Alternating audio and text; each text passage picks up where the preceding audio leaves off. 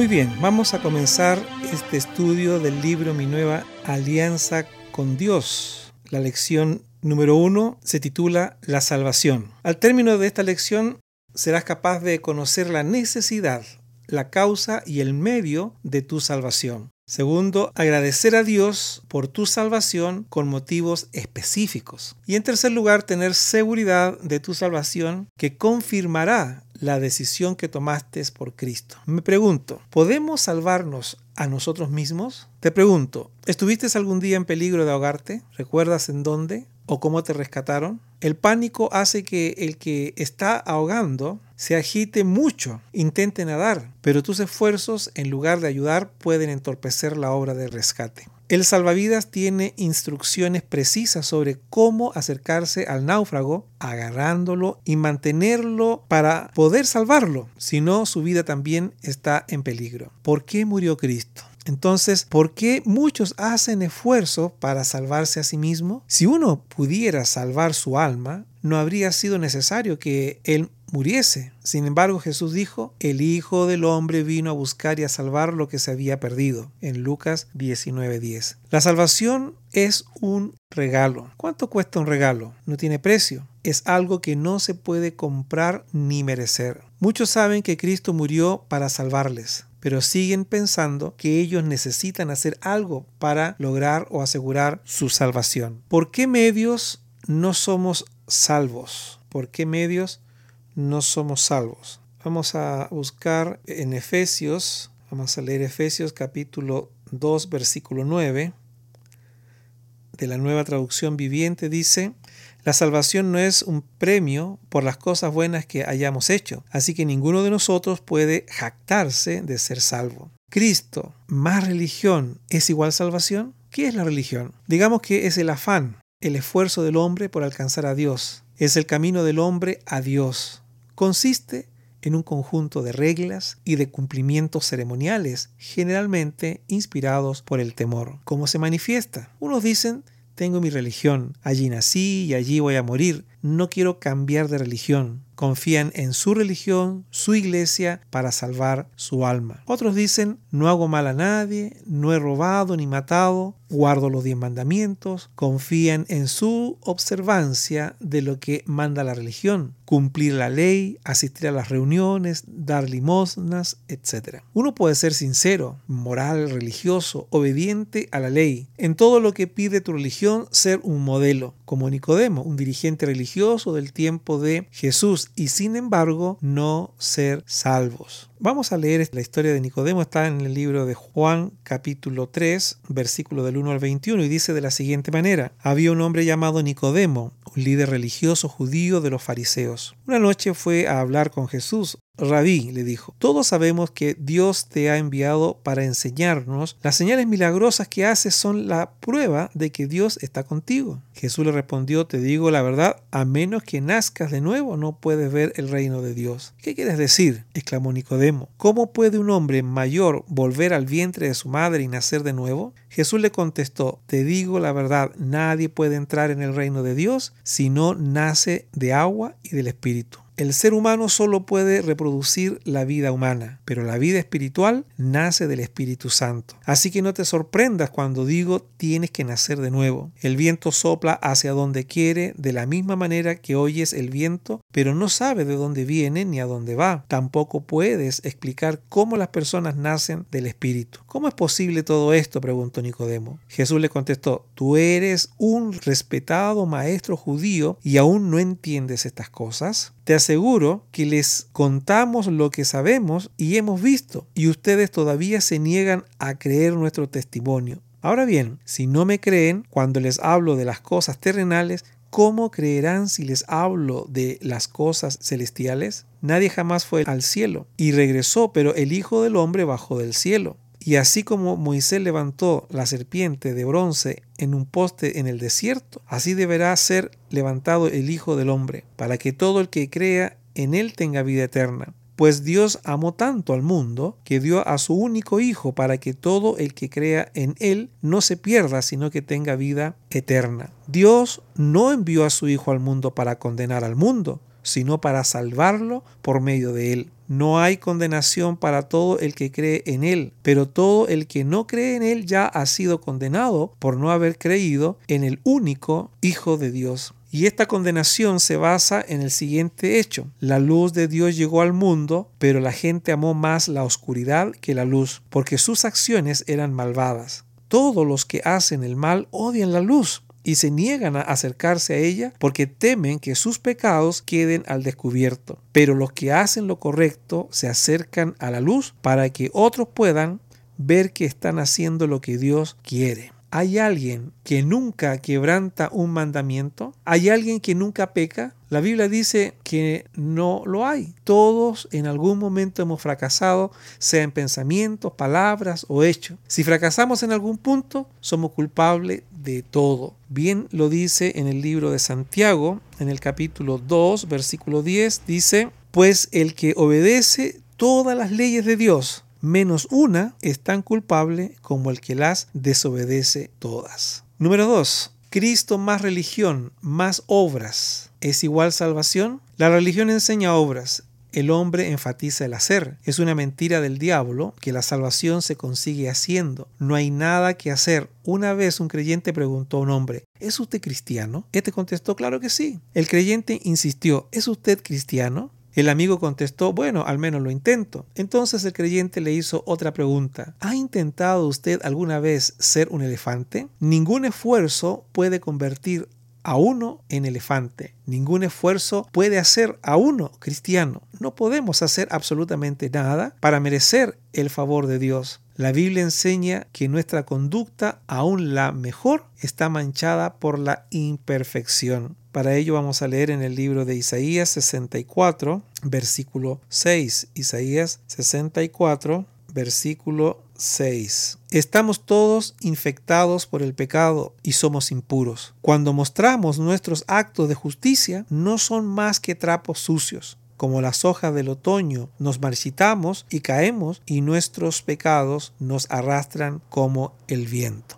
¿Cómo ser salvos entonces? Vamos a leer Efesios capítulo 2, versículo 8. Dios los salvó por su gracia cuando creyeron. Ustedes no tienen ningún mérito en eso. Es un regalo de Dios. En otras palabras, Cristo es igual salvación. La Biblia dice, cree en el Señor Jesucristo y serás salvo. Vamos a leer en el libro de Hechos, capítulo 16, versículos 30 y 31. Después los sacó y les preguntó, señores, ¿qué debo hacer para ser salvo? Ellos le contestaron, cree en el Señor Jesús y serás salvo junto con todos los de tu casa. Dios lo hizo fácil para nosotros. Lo hizo todo. No tienes que agregar nada.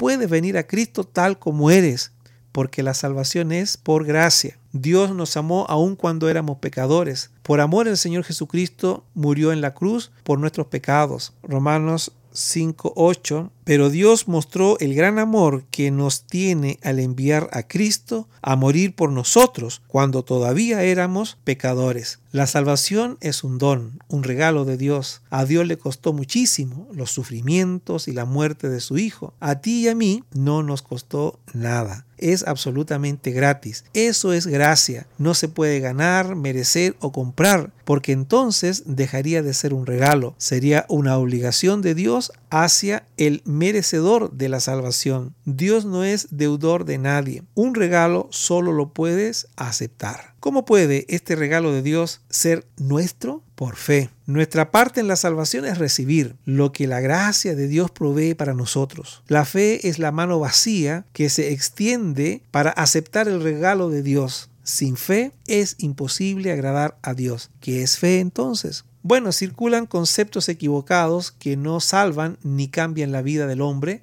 Por ejemplo, naturalmente tenemos fe en el conocimiento de hechos históricos o religiosos. Sabemos que Pizarro conquistó el Perú. Ese conocimiento no afecta en nada nuestra vida moral o espiritual. Interesadamente tenemos fe. Nos acercamos a Dios buscando beneficios. Es momentánea y no llega a salvar al hombre. Intelectualmente tenemos fe en la existencia de Dios. Podemos decir, no soy ateo, creo en Dios, pero no soy fanático. Entonces, la fe bíblica es la confianza personal en Cristo, quien pagó nuestra deuda delante de Dios y la certidumbre que Dios ha perdonado nuestros pecados, desechando toda confianza en los esfuerzos propios para obtener nuestra salvación. Vamos a dar lectura en Primera de Timoteo, capítulo 1, en el versículo 15. La siguiente declaración es digna de confianza y todos deberían aceptarla. Cristo Jesús vino al mundo para salvar a los pecadores, de los cuales yo soy el peor de todos. Ejemplo, pensemos en el ladrón en la cruz. ¿Qué hizo?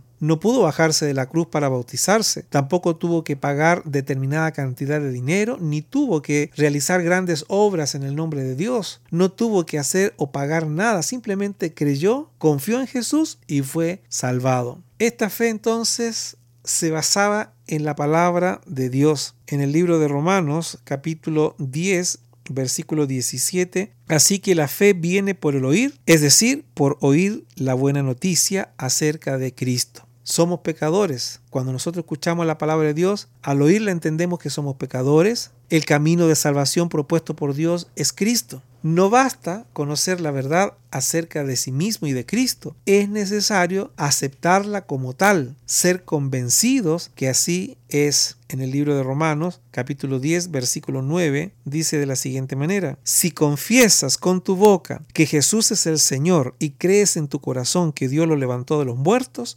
serás salvo. Esa convicción engendra confianza. Podemos creer que Jesús nació, murió por los pecados y resucitó, pero de nada sirve si no creemos que murió por nuestros pecados. No solo debemos apropiarnos del conocimiento de la verdad, sino también actuar. Debemos actuar. En Romanos 10:13 dice, pues todo el que invoque el nombre del Señor será salvo. Se cuenta que el equilibrista Blondín colocó una soga a través de las cataratas del Niágara y preguntó a la gente, ¿ustedes creen que puedo cruzar las cataratas sobre esta cuerda? Sí, respondieron cruzó. Luego volvió a preguntarles, ¿creen ustedes que puedo atravesar ahora con la silla sobre mis hombros? Sí, dijeron. Blondín nuevamente caminó sobre la soga. Luego le hizo una tercera pregunta, ¿creen ustedes que puedo pasar con un hombre sentado en esta silla? Sí, dijeron. Entonces él preguntó, ¿quién es el primer voluntario para sentarse en la silla? Silencio total. Así también con las cosas espirituales. Tener fe entonces es decir, creo que Jesús tomó mi lugar, murió por mí para salvarme y acepto el regalo de Dios, que es la salvación y la vida eterna. Podemos concluir diciendo lo siguiente. En cierta oportunidad la reina Victoria ofreció el perdón a todos los desertores que se presentaran, pero tenían que considerarse como desertores, en otras palabras, culpables. Si tú puedes salvarte por la magnífica vida que has vivido,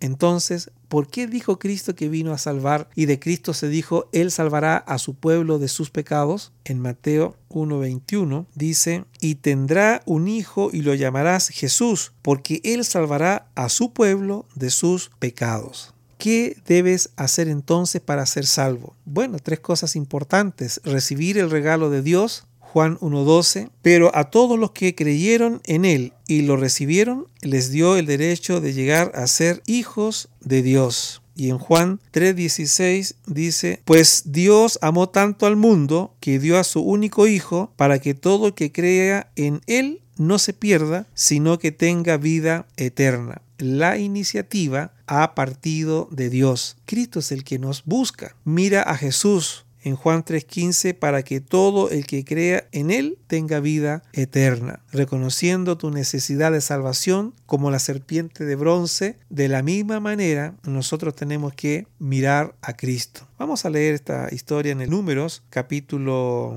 21 y en el versículo 4 al 9 dice, Luego el pueblo de Israel salió del monte Or y tomó el camino hacia el mar rojo para bordear la tierra de Edom. Pero el pueblo se impacientó con tan larga jornada y comenzó a hablar contra Dios y Moisés. ¿Por qué nos sacaron de Egipto para morir aquí en el desierto? Se quejaron aquí no hay nada para comer ni agua para beber. Además, detestamos este horrible maná. Entonces el Señor envió serpientes venenosas entre el pueblo y muchos fueron mordidos y murieron. Así que el pueblo acudió a Moisés y clamó, hemos pecado al hablar contra el Señor y contra ti. Pide al Señor que quite las serpientes. Así pues Moisés oró por el pueblo. Entonces el Señor le dijo a Moisés, haz la figura de una serpiente venenosa y átala a un poste. Todos los que sean mordidos vivirán tan solo con mirar la serpiente. Así que Moisés hizo una serpiente de bronce y la ató a un poste. Entonces los que eran mordidos por una serpiente miraban la serpiente de bronce y sanaban. Por último, ir a Cristo. En Juan capítulo 5 vamos a leer versículo 40. Sin embargo, ustedes se niegan a venir a mí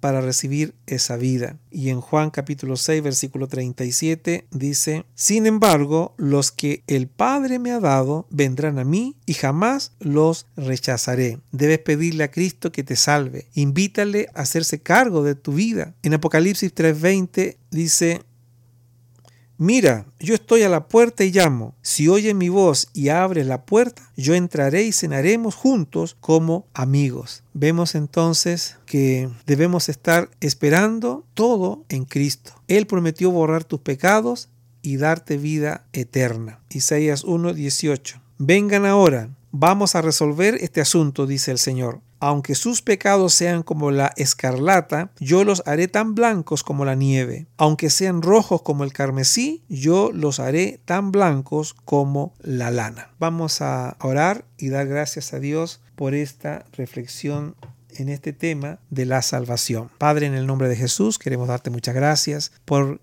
permitirnos conocer ese gran amor maravilloso tuyo, por entender que somos pecadores, porque tú, Señor, nos has mostrado tu amor enviando a Jesucristo a morir en la cruz por nosotros, cargando nuestros pecados, librándonos de la condenación eterna y también perdonando nuestros pecados. En este momento queremos rendir nuestra vida a Jesús, aceptar a Jesús como nuestro Señor y Salvador y darte gracias Dios porque somos llamados hijos y somos salvos. En Cristo Jesús oramos. Amén y amén. Muy bien amigos, amigas, eh, también usted si ha tenido un encuentro personal con Cristo y se ha alejado, pues pida perdón a Dios, reconcíliese con Dios, vuélvase a Dios. Si confesamos nuestros pecados, Dios es fiel y justo para perdonarnos y limpiarnos de toda maldad. Su servidor, el pastor Pedro Pablo. Que Dios les bendiga.